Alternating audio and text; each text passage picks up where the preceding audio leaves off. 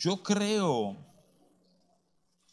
si han, si han visto las promociones, eh, hablando de este servicio, saben que vamos a estar hablando sobre, sobre paz esta noche. Y hace, hace relativamente poco hablé también de paz desde este púlpito un martes. Y digamos que mucho de lo que voy a hablar hoy es complementario a algunas cosas que he dicho en el pasado y creo que de mucha importancia. Vamos a estar hablando del, del costo de nuestra paz. Yo creo que si hubiera algo que pudiéramos embotellar y vender, ¿eh? probablemente paz fuera el producto más vendido de la tierra. Yo, yo no conozco a nadie, ¿verdad? Que, que no necesite paz en sus vidas. Que, que te diga, no, mira, eso no. Tú sabes que que hay muchísimas cosas que rechazan, pero yo creo que todo el mundo que yo conozco diría, sí, paz, gracias, o sea, ¿verdad? Lo, lo necesito, lo anhelo. Yo creo inclusive que como creyentes amamos, ¿verdad? Todos los, los versos bíblicos, esos pensamientos lindos que nos ponen sobre, sobre paz. Eh, no me gusta dar datos que no he corroborado, pero, pero lo encontré lo suficientemente importante como para decirlo, aunque aclaro que no lo he corroborado. Eh, leí en un lugar y afirmaban que las búsquedas en Google más ligadas a la Biblia envolvían la palabra paz.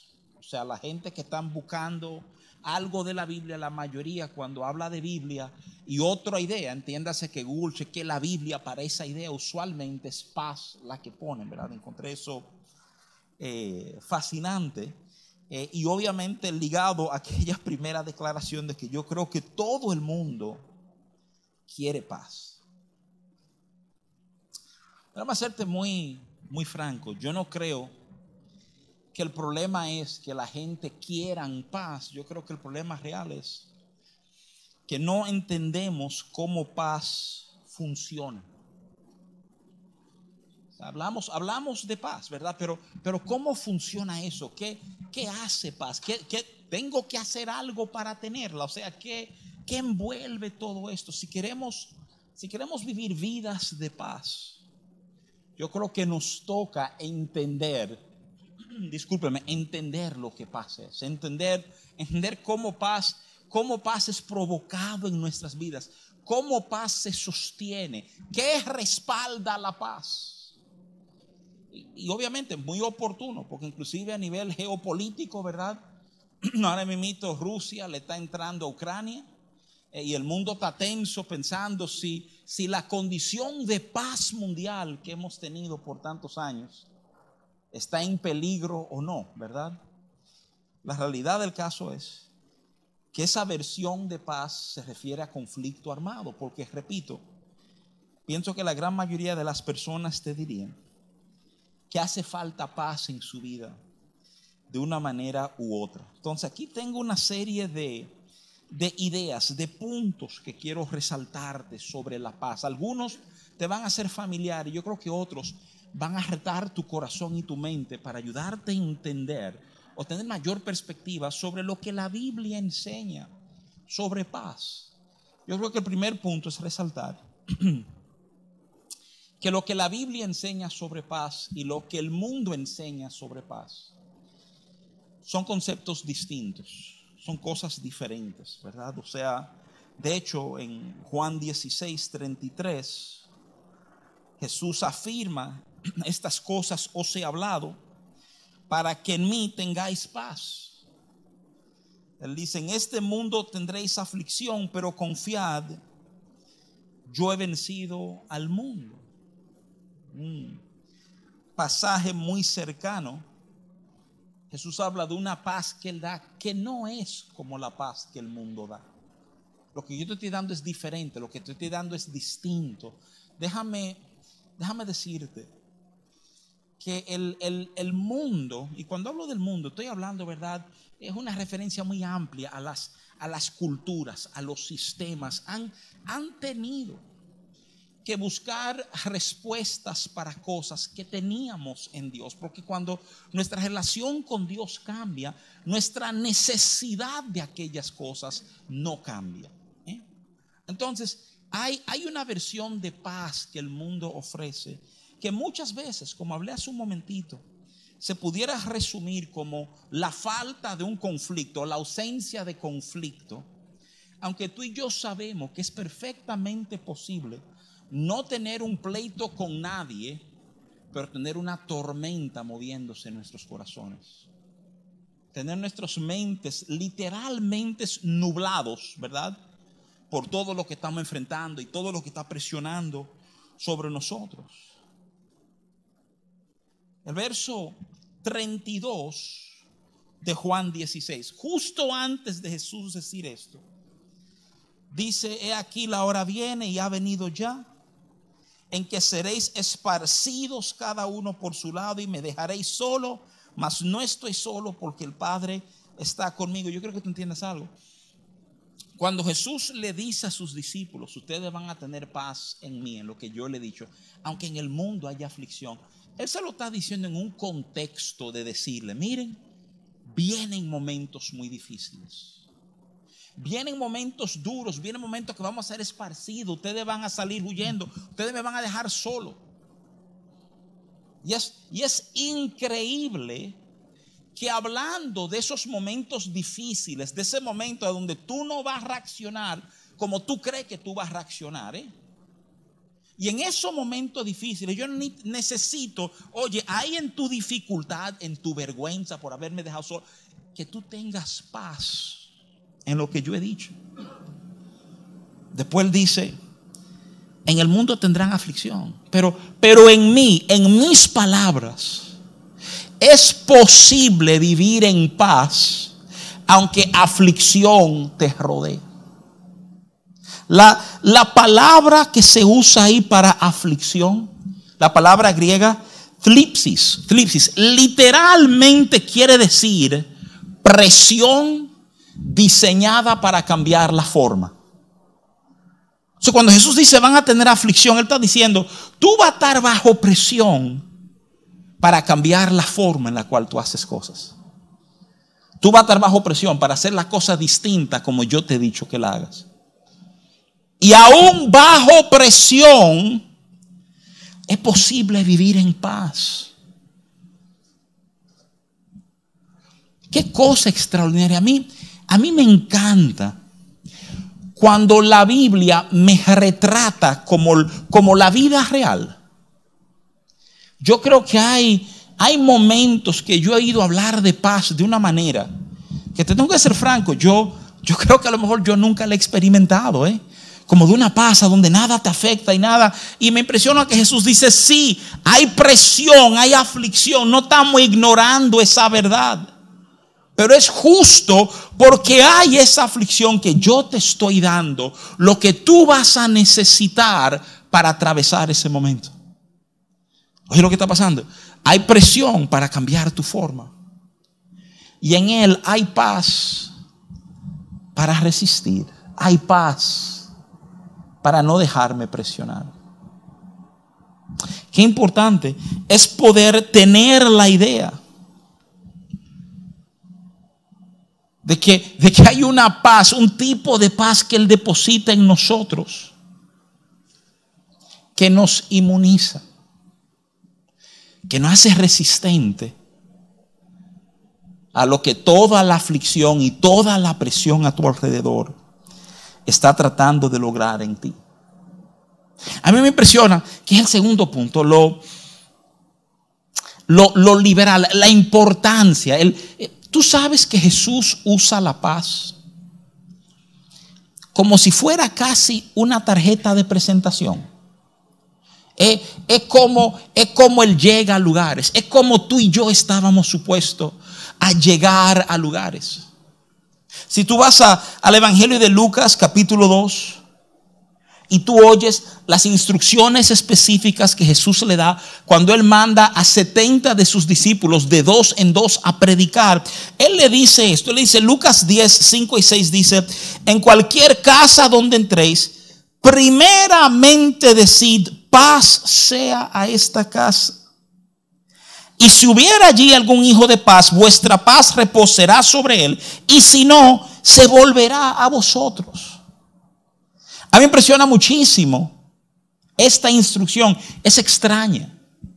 Como, como son las instrucciones previas que le dice que no lleven cartera, ni alforja, ni lleven abrigo, que no saluden a nadie en el camino. Dios, qué antipático esta gente, ¿verdad? Y, y, le dice, le dice, cuando tú llegues a una casa, oye, escúchame, Él te está diciendo, Él te está diciendo cómo tú debes entrar en la vida de gente.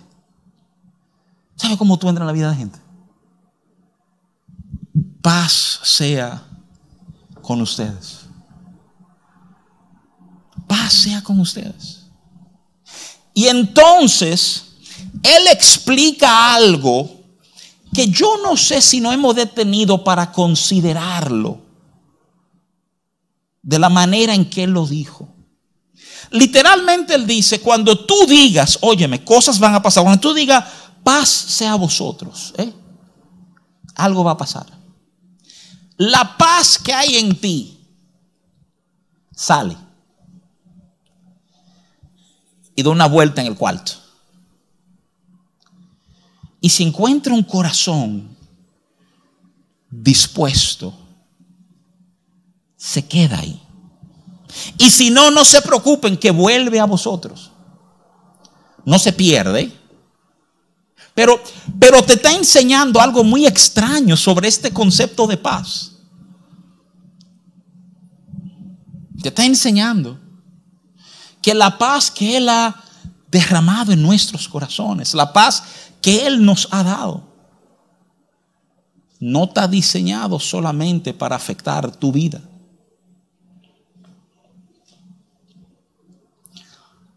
Es el Evangelio de Juan capítulo 20. Cuando Jesús se le aparece a sus discípulos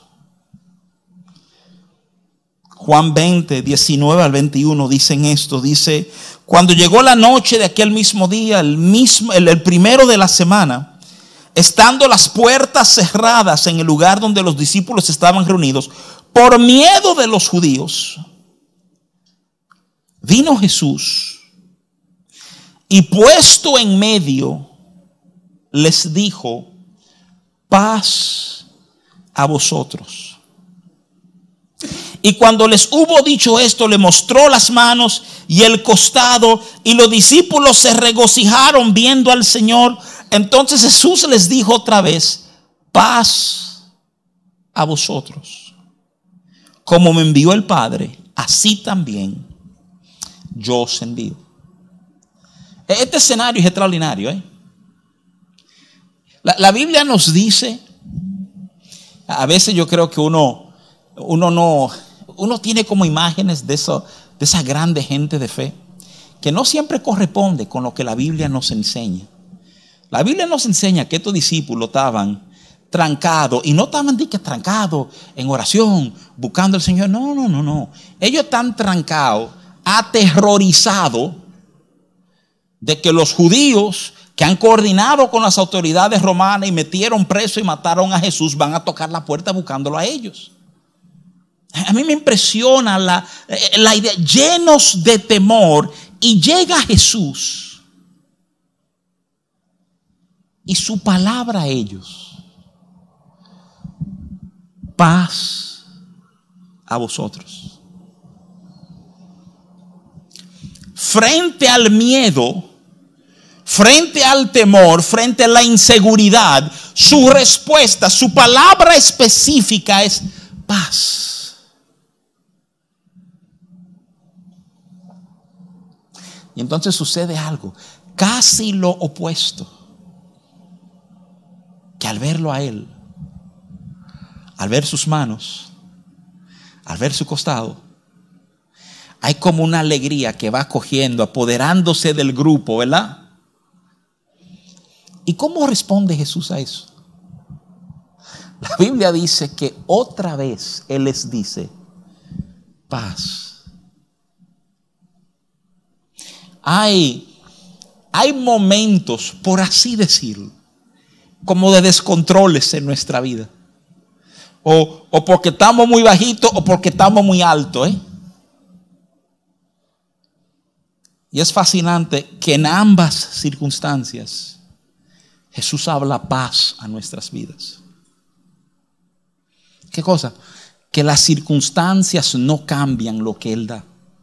Qué impresionante, que lo que Él da es útil sin importar tus circunstancias. Y sí, escúchame bien, amado hermano, tu circunstancia va a cambiar. Hay, hay pruebas que vivimos en escasez y hay otro tipo de pruebas que vivimos en abundancia. ¿eh?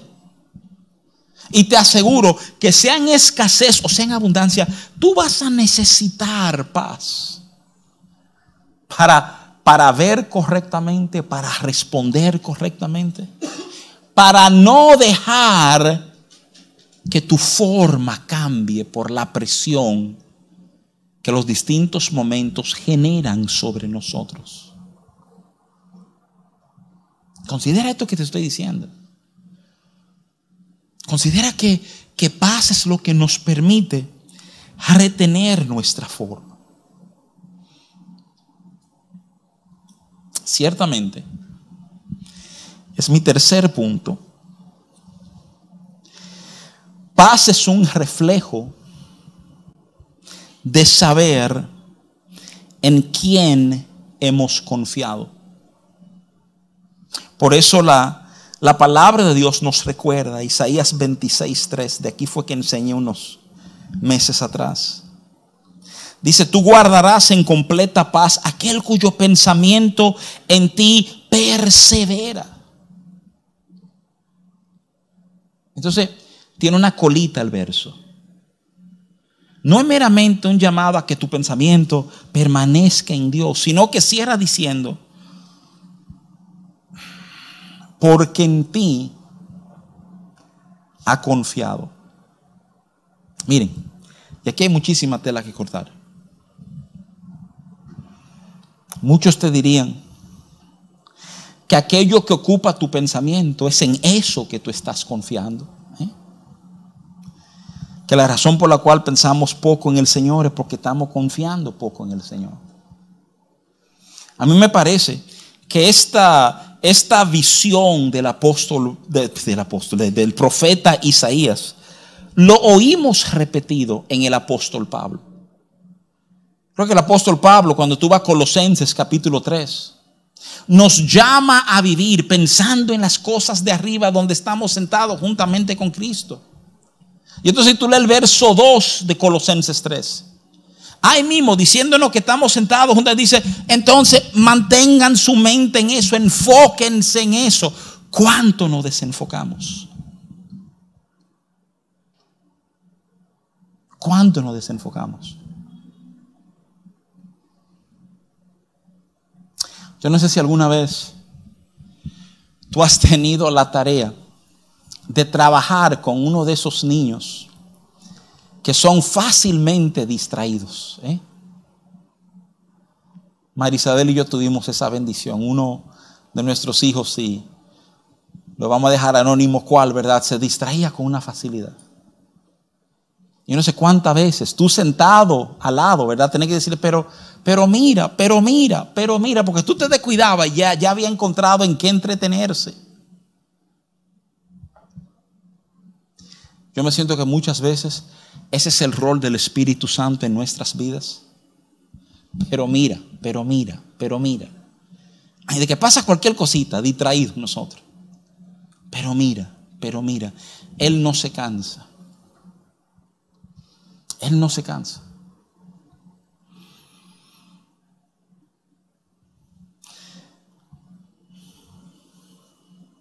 Si algo se rompió, si algo está pasando, si algo te preocupa, qué, qué impresionante que la paz no tiene estatus de tiempo, no el pasado, el pasado te roba tu paz, el presente te roba tu paz, el futuro te roba tu paz. O como he dicho en otro momento, no te lo robas, sino sino que nosotros voluntariamente la entregamos. Yo creo que, que, todo esto que te he dicho hasta ahora son cosas que muchos que tienen cultura de iglesia, que, que aman al Señor, han oído en algún momento. saben que hay una paz particular que Dios da. Saben, saben que nuestra paz bendice a otros, saben esto. Saben que paz tiene que ver con una habilidad de enfocarme en medio de todo el ruido, de todo lo que me enfoco en lo que tú has dicho, en lo que tú has hablado. Ahí está mi, ahí está mi quietud, mi bienestar. Desde ti yo puedo ver con toda claridad lo que realmente está pasando.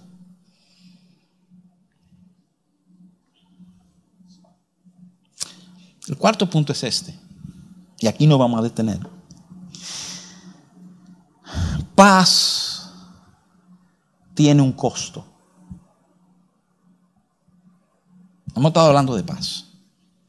La paz que el Señor nos da. El Señor da paz.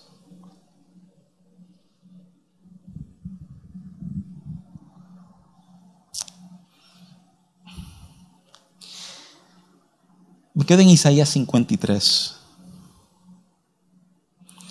Quiero leerte el verso 5, a donde Isaías profetizando sobre el Mesías dice esto, mas él herido fue por nuestras rebeliones, molido por nuestros pecados. Dice esto, oye esto, el castigo de nuestra paz fue sobre él. Y por su llaga fuimos nosotros curados, ¿verdad? La, la nueva versión internacional, yo creo que usa un juego de palabras más preciso. Oye como dice la NBI, dice, Él fue traspasado por nuestras rebeliones y molido por nuestras iniquidades. Sobre Él recayó el castigo. Entonces, oye esto, precio de nuestra paz. Y gracias a sus heridas, fuimos sanados. Mira, yo quiero que tú entiendas algo. Cuando, cuando la palabra de Dios habla de lo que tú y yo hemos recibido en Cristo, tú y yo tenemos que tener una visión bien amplia de eso que recibimos, lo que, lo que la cruz logró por nosotros. La cruz no es meramente tu ticket de entrada al cielo. Hay mucha gente que vive en sus vidas diciendo, pero imagínate, yo recibí al Señor, yo sé que cuando todo esto pase, al final de la historia, después de yo haber muerto, viviré en gloria, ¿verdad? Y déjame decirte algo, la Biblia confirma eso. Somos salvos por lo que Él ha hecho por nosotros, por gracia de Dios. ¿eh? Estamos completamente de acuerdo. Pero yo no sé si siempre entendemos que el sacrificio de Jesús fue más que mi morada eterna, que tiene implicaciones en el ahora. Y, y de nuevo lo ignoramos. Tú sabes, es sorpresivo la cantidad de cosas que nos dan beneficios y tú y yo no lo sabemos. Mira, mira, yo no sé si algún momento tú has ido de viaje, ¿verdad? Y tú has tenido que alquilar un carro. Una de las partes más caras de alquilar un carro es el seguro que tiene que pagar mientras tú usas ese vehículo. ¿Y qué pasa? Que la mayoría de nosotros que estamos aquí no sabemos que si tú tienes algún tipo de tarjeta de crédito, hay algún nivel de tarjeta de crédito que ya tiene un seguro incluido para tu alquiler de carro. ¿Y qué pasa? Que como tú no lo sabes, tú pagas un alquiler carísimo ya teniendo el seguro que tú necesitas pago en tu tarjeta de crédito. ¿Por qué te estoy dando esa ilustración?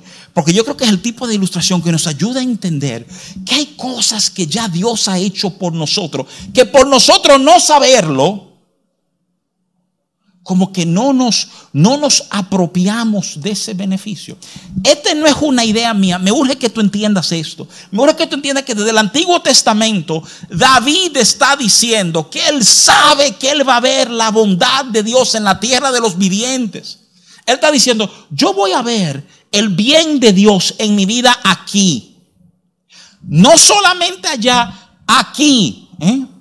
Y déjame aclarártelo, por si hubiera algún tipo como de duda y tú necesitas como un enfoque neotestamentario para abrazar esa verdad. Mateo 5:16 habla. Oye, justamente después de Jesús decir que nosotros somos la luz del mundo, Él dice, eh, oye esto, que esto sorprenda muchísimo. Yo te pregunto, ¿y para qué tú tienes que ser la luz del mundo? ¿Cómo funciona eso? O para alumbrar a otros y que vean a Cristo. Eso no es lo que dice Jesús. Jesús dice en Mateo 5:16 que para que tu luz brille y los hombres vean, oye esto, tus buenas obras. Y al ver tus buenas obras se han movido a glorificar a tu Padre que está en los cielos. Oye lo que Jesús está aplicando. No Rafi, Jesús está diciendo, óyeme, la idea es que se vea el bien de Dios en tu vida. Que se vea el trato de Dios en tu vida. Que se vea la paz de Dios en tu vida. Y que entonces, al otros ver eso, al otros ver ese, esa, esa paz en ti, al otro ver ese bien en ti, su corazón se y dice, pero ¿y qué es esto? ¿Qué es esto que está pasando? y sean movidos a considerar a Dios, a reconocer por lo que han visto en tu vida. Entonces no, la paz no es, no es secreta. Y, la paz, que es la parte, tú sabes, donde, hay un poquito, fue pagada, tuvo un precio.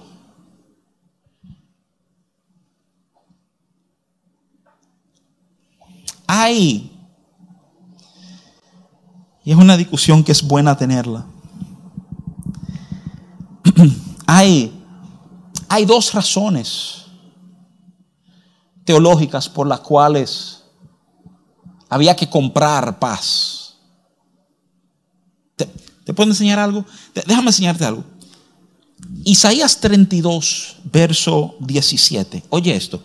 La primera parte de ese verso dice, y el efecto de la justicia será paz. Oye, yo le decía al el efecto de la justicia, cuando hay justicia, hay paz. Yo sé que a veces tú y yo pensamos en cosas y, y no siempre vemos cómo conectan.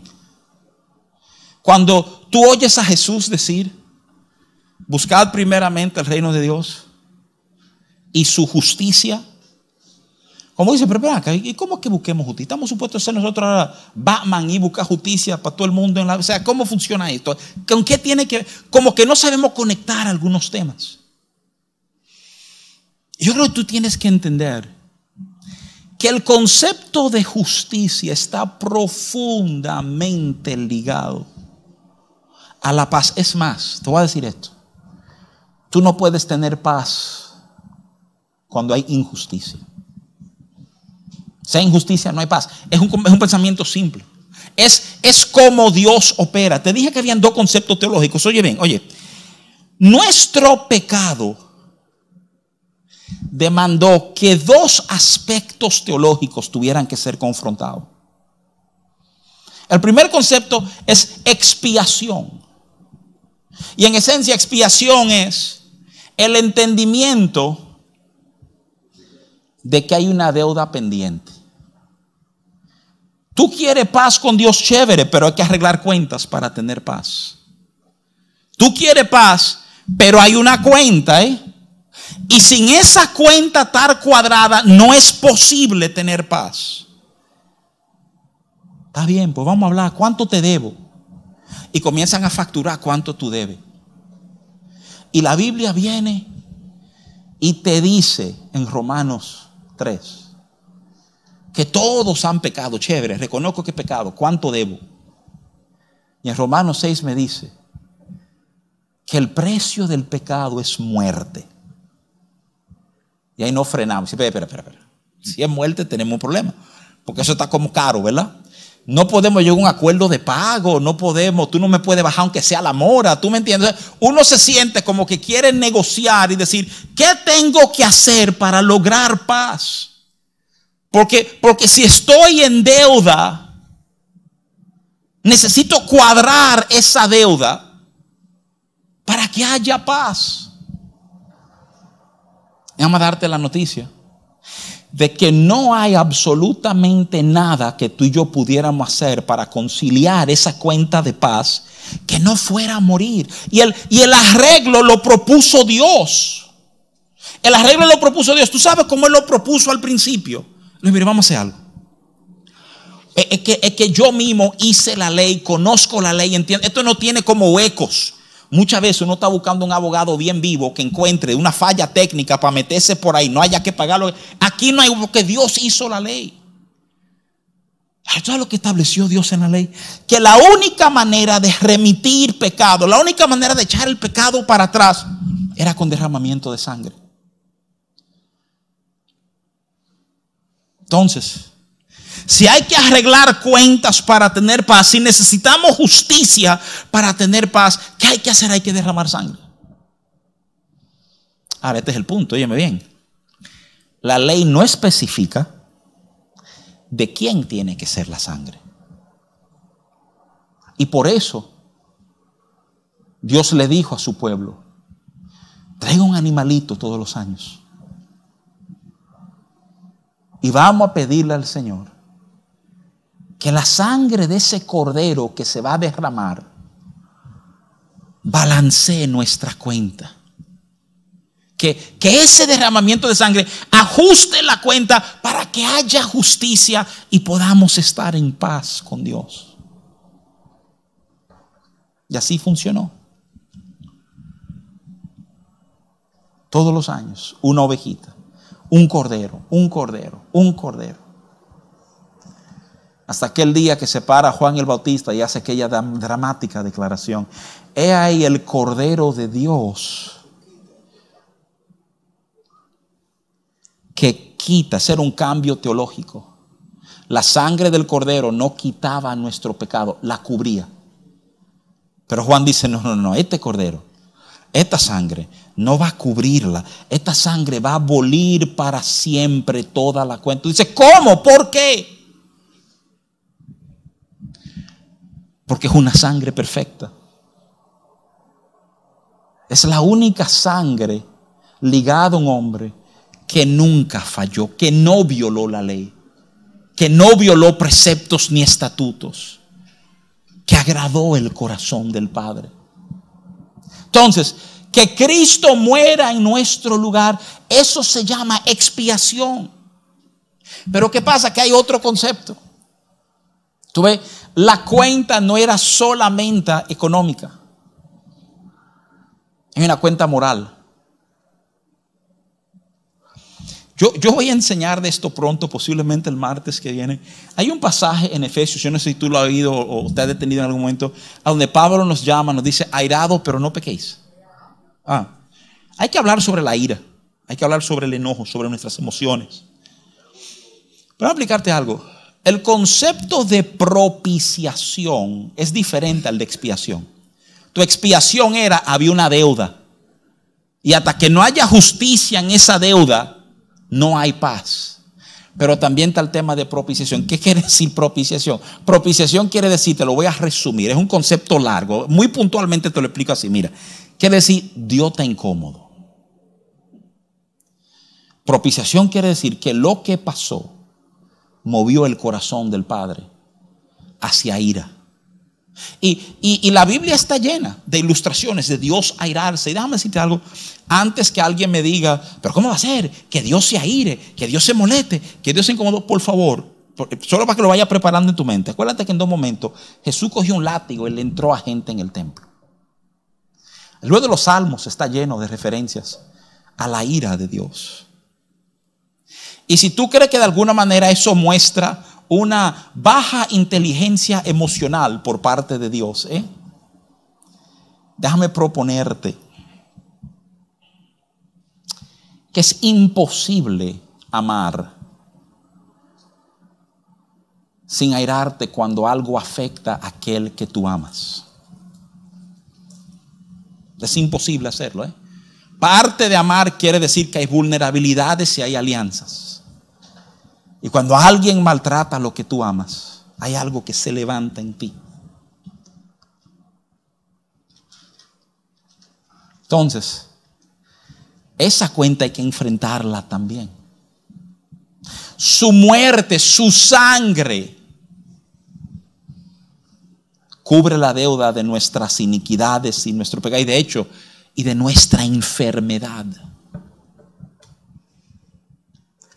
Pero la manera en que Él muere, la brutalidad de su muerte,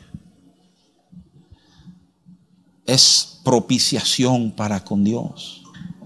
Es todo lo que tú y yo merecíamos, he puesto sobre Él. El ser aplastado, el ser destruido, el ser latigado, el ser burlado, el ser traicionado, el ser colgado, el ser humillado.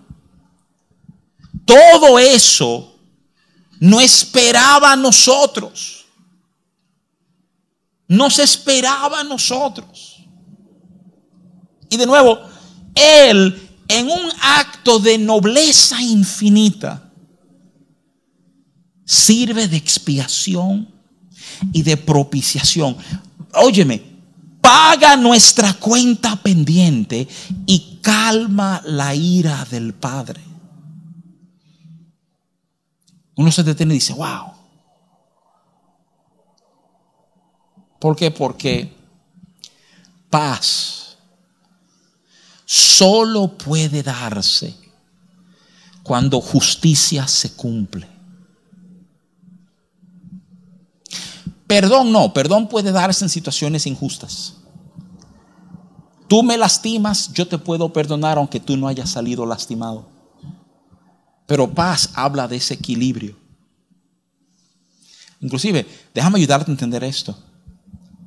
Si tú perdonas y tú vas perdonando y perdonando y perdonando y tú estás perdonando a gente, ¿verdad?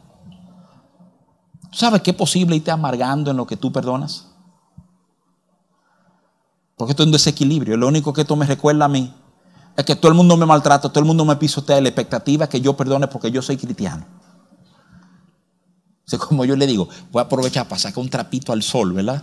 Cuando María y yo discutimos por cualquier cosa, y ella me dice, sí, pero está bien, perdona. Me digo, ajá, Yo soy pastor, claro, estoy supuesto a perdonar, porque imagínate, ¿qué va a decir? Si no perdono, yo hasta mi trabajo pierdo, tú sabes.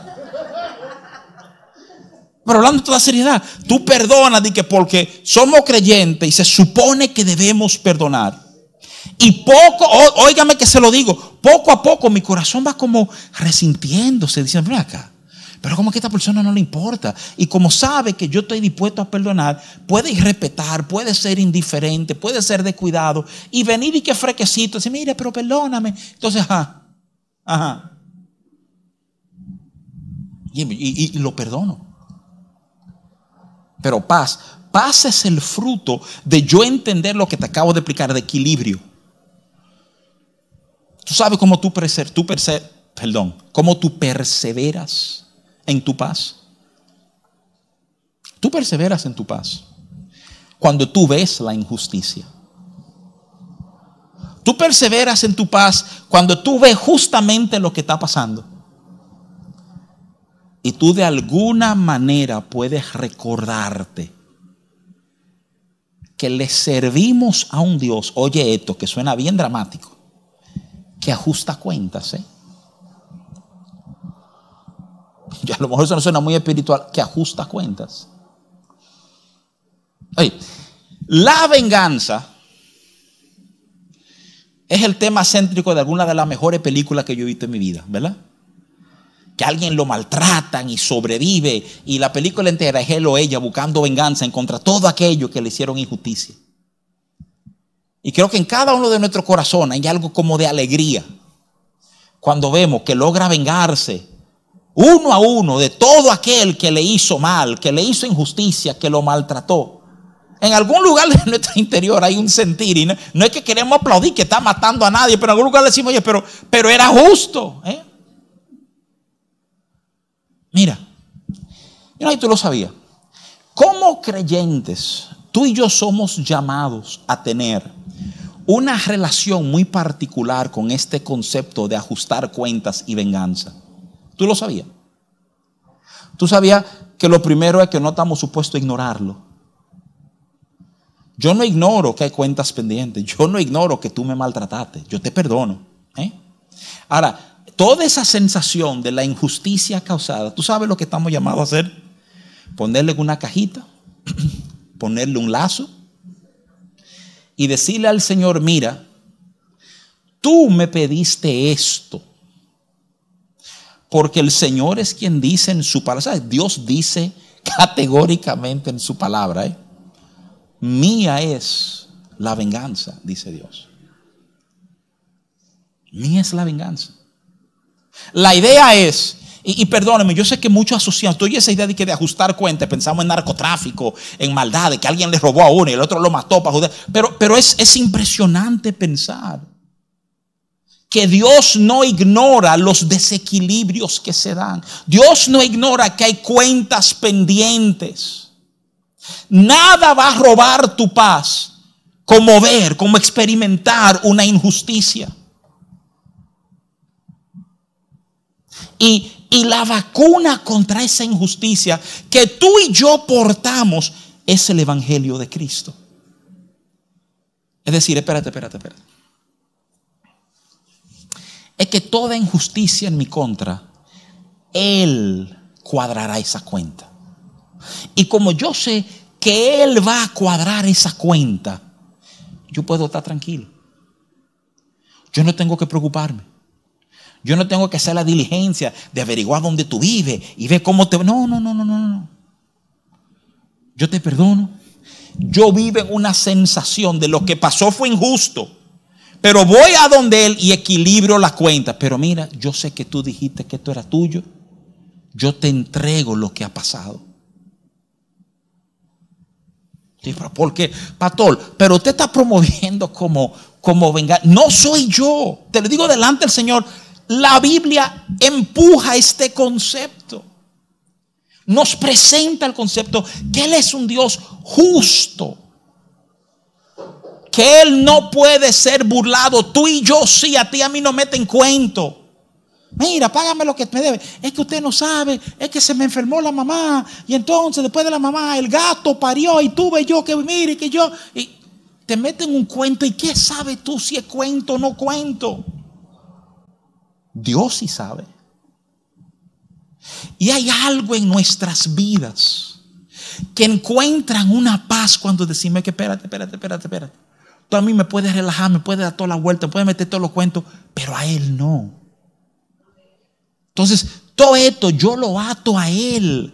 Yo, yo descanso en ese, como que sabe, sabe equilibrar las cuentas, sabe, sabe ajustarla. A mí me fascinó y yo sé que hay algunos sentados aquí entre nosotros que manejan muy bien la contabilidad. Hay algo artístico, poético, espiritual de la contabilidad.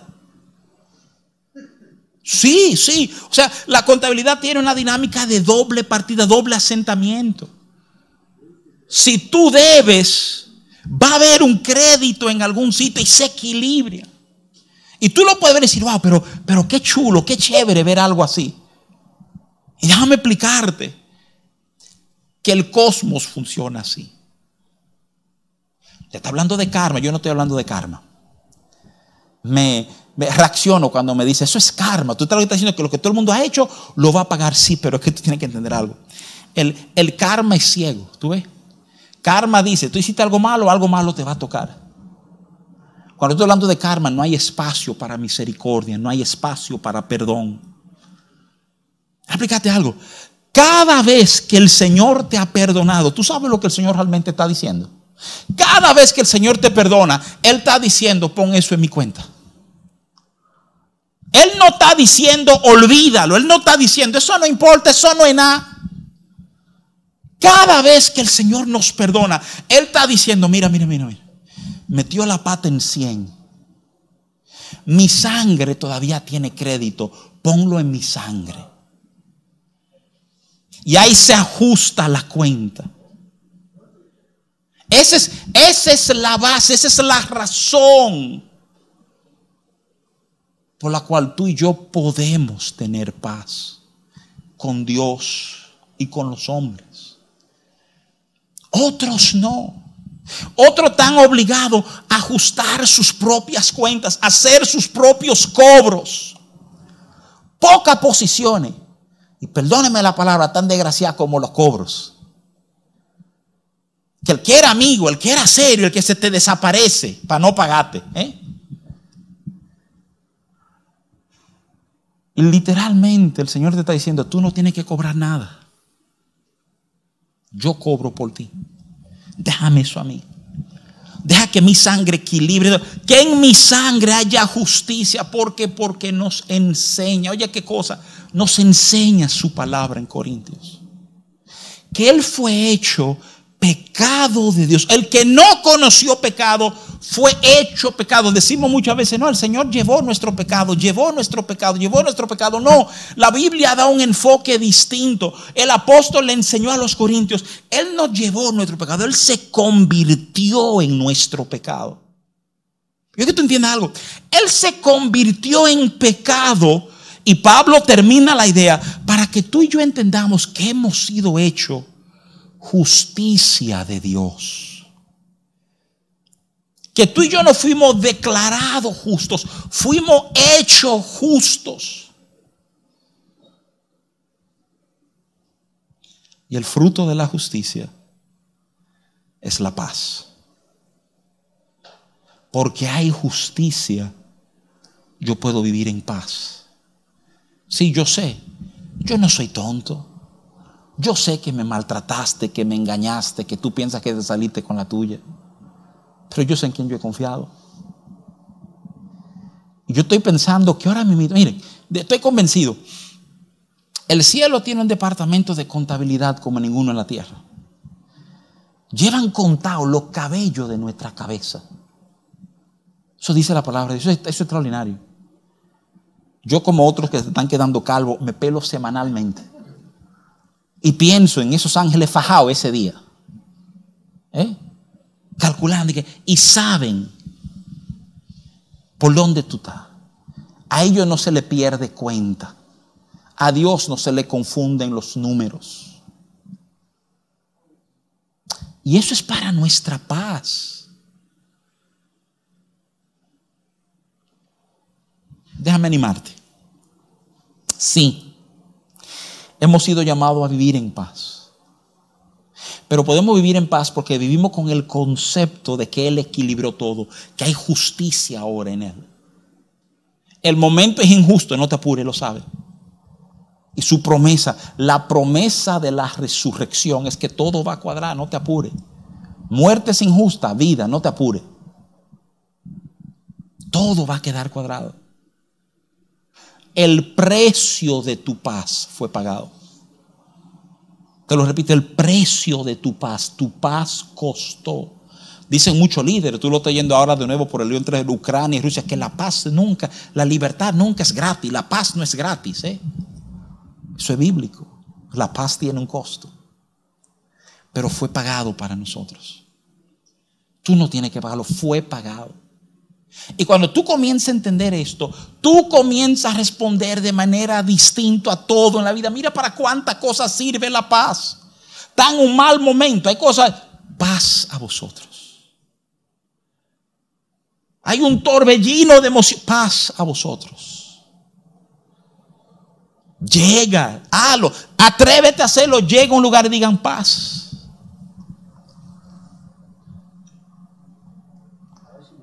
A ver lo que va a pasar. Posiblemente alguien te jale y digo, ¿qué saludo me extraño? ¿Por qué usted dijo eso?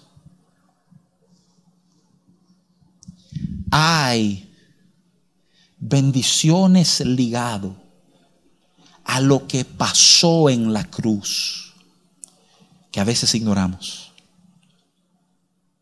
Déjame cerrar diciéndote esto. Yo no sé si en algún momento tú has orado por paz como, en el entendimiento de que de alguna manera la paz va a caer como una lluvia sobre ti, ya tú vas a tener paz. ¿eh?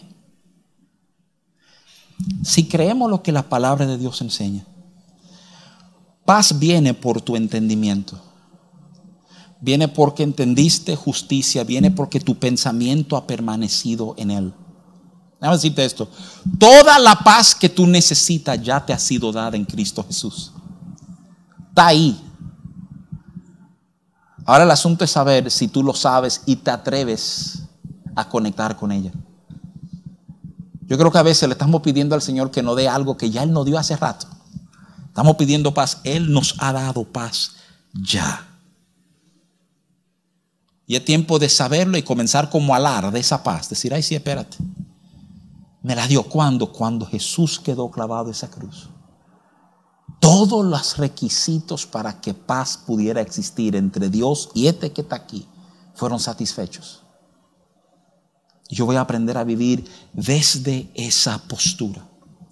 ¿Por qué? Porque hay aflicción, porque hay presión, tratando de que yo cambie la forma que Él me ha querido dar. Y no voy a negociar eso. No voy a perder mi forma. Voy a vivir en paz, aunque haya tremendo ruido alrededor de mí. De ahí voy a responder a la vida. Amén, hermanos.